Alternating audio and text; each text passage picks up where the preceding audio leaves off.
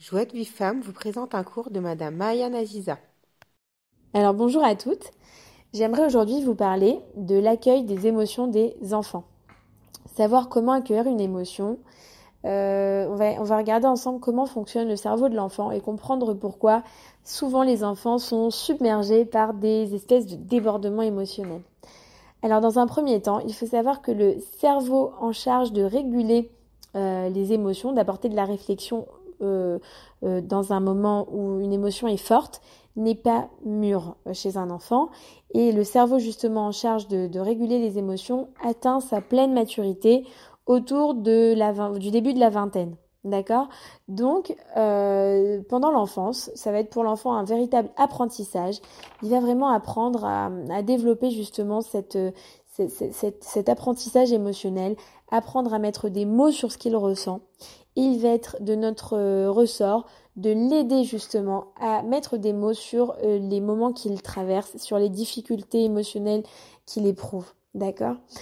Euh, À chaque fois qu'un enfant va faire ce que nous, adultes, on appelle une crise ou un caprice, l'enfant, lui, vit carrément autre chose. L'enfant est littéralement prisonnier de son cerveau émotionnel. D'accord? Il n'a pas la possibilité, sur le moment, de, réfléchir, d'apporter de la réflexion pour sortir de sa crise. Il faut attendre que, euh, que, le, que le débordement, émotionnel passe pour après euh, parler avec l'enfant. D'accord? Euh, Voilà. Donc du coup, quand un enfant se trouve en plein débordement émotionnel, qu'il n'arrive pas à contenir, il va avoir besoin que qu'on l'aide et qu'on le soutienne. D'accord? Euh, maintenant, à chaque fois qu'il se trouve en proie à des émotions comme ça euh, désagréables, on va pas chercher à le raisonner, à lui demander de nous écouter, ce n'est pas le moment. Faut attendre que ça passe, faut attendre que, l'enfant passe son, moment. Si vraiment la crise est forte, faut vraiment laisser passer. Si vous voyez qu'il peut vous écouter parce qu'il est juste en train un petit peu de, de chouiner, de râler, de montrer qu'il n'est pas content, là peut-être qu'il pourra vous écouter. Mais si est en pleine crise, il va falloir attendre un petit peu que ça passe. Euh, notre travail à nous va être d'aider l'enfant à libérer son émotion pour que justement son cerveau émotionnel se reconnecte avec le cerveau pensant. Parce que justement c'est la connexion entre le cerveau qui pense et le cerveau de l'émotion qui est euh, qui n'est pas 100% établie en cas de crise. D'accord? Il faut attendre que cela passe. Euh, par exemple, on va citer quelques exemples. Moi j'aime beaucoup les exemples, ça parle à tout le monde. on est au supermarché et l'enfant a aperçu un jouet qui lui plaît et du coup il vous demande de le lui offrir. Et vous, vous refusez, vous, refusez euh, de but en blanc et vous dites que c'est pas possible. Et l'enfant de, de renchérir et de, et, et d'être encore plus en colère et de crier. Enfin, bref, c'est la crise. Du coup, au lieu de lui dire non, non, mais il n'est pas question que je t'achète ce jeu, ce qu'on peut dire à l'enfant, c'est ah là là, je vois bien que tu aimes beaucoup ce jeu, il te plaît ce jeu, c'est ça Vous validez que vous avez compris ce qu'il est en train de vous dire en fait. Oui, il me plaît parce que ceci, cela. Ah ouais, je comprends bien. C'est vrai qu'il est joli ce jeu. Euh, le problème, mon chéri, c'est qu'on est venu ici pour faire les courses. Alors, vous lui avez déjà, dans un premier temps, vous avez accueilli son émotion. Dans un deuxième temps, vous avez dit ce pourquoi vous êtes venu. Donc, vous avez euh, donné votre point de vue à vous. Et dans un troisième temps, vous allez lui proposer une alternative dans ce cas présent, vous, allez pouvoir lui dire euh, Est-ce que tu veux qu'on le prenne en photo? Comme ça, euh, quand ce sera ton anniversaire, on pourra regarder la photo du jouet, on pourra aller, euh, aller peut-être l'acheter. Qu'est-ce que tu en penses? Voilà. Et là, vous êtes allé dans son sens. Donc, premièrement, j'accueille l'émotion. Deuxièmement, je donne mon point de vue, dire ce qui est possible et ce qui n'est pas possible. Et troisième temps, vous ouvrez le dialogue vers une autre possibilité. D'accord? Un autre exemple, euh, votre enfant trépigne d'impatience dans la cuisine parce que euh, vous êtes en train de lui préparer un gâteau qui est en train de cuire dans le four. Et là, l'enfant commence à manifester de l'impatience, il commence à se rouler par terre, à vous dire qu'il veut manger le gâteau tout de suite. Il ne veut pas attendre que ce soit prêt, il veut que ce soit tout de suite et maintenant et vous de lui répondre non mais attends euh, c'est pas prêt donc il va falloir que tu patientes d'accord? Dans la vie euh, il est important de savoir patienter.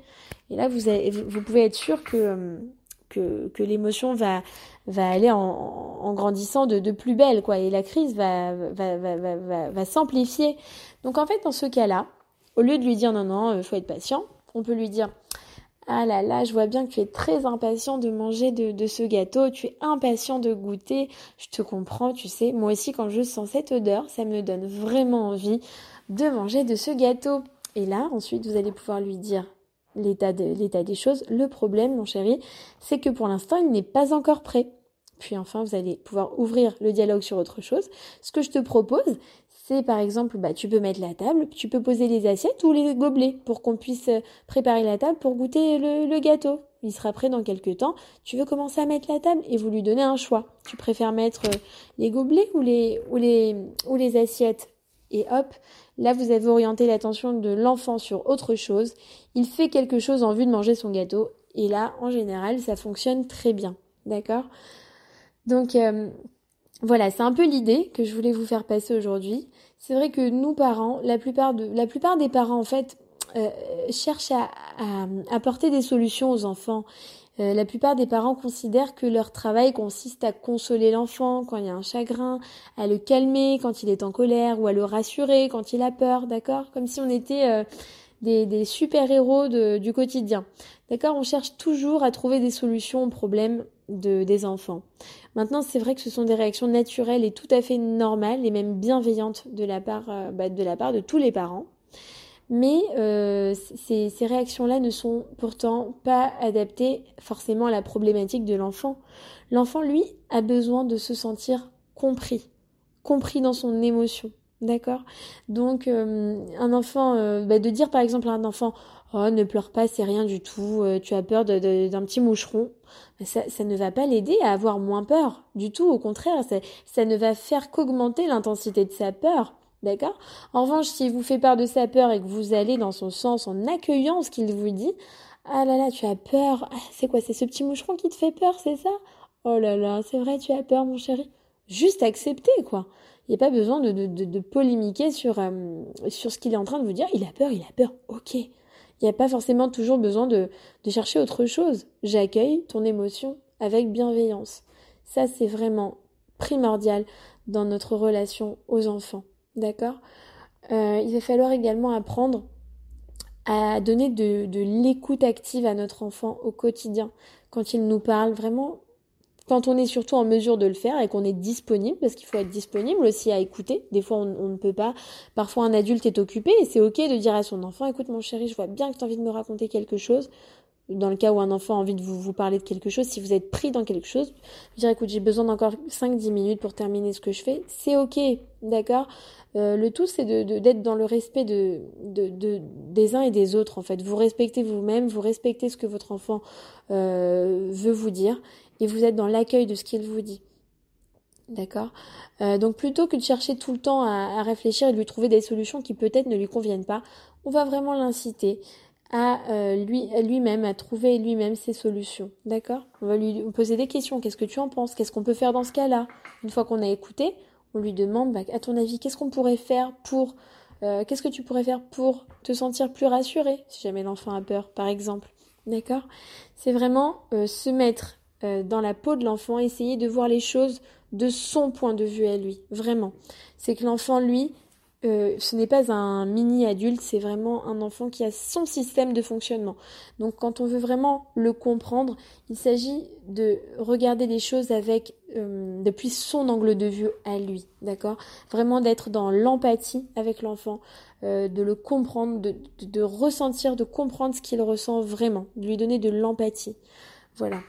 Euh, si jamais un enfant n'est pas écouté, n'est pas euh, reçu dans ses, n'est pas accueilli dans ses expressions émotionnelles, euh, malheureusement, il y a des conséquences qui, qui, qui, sont assez, euh, qui, sont, qui se font sentir en fait, euh, et qui prennent des, des, des, formes différentes. Soit un enfant va finir par se renfermer, une partie de lui qui, qui s'éteint comme ça, soit au contraire, la, la colère et l'agressivité peuvent prendre le dessus, ou bien encore, l'enfant peut osciller entre des phases de soumission et des phases de révolte, d'accord?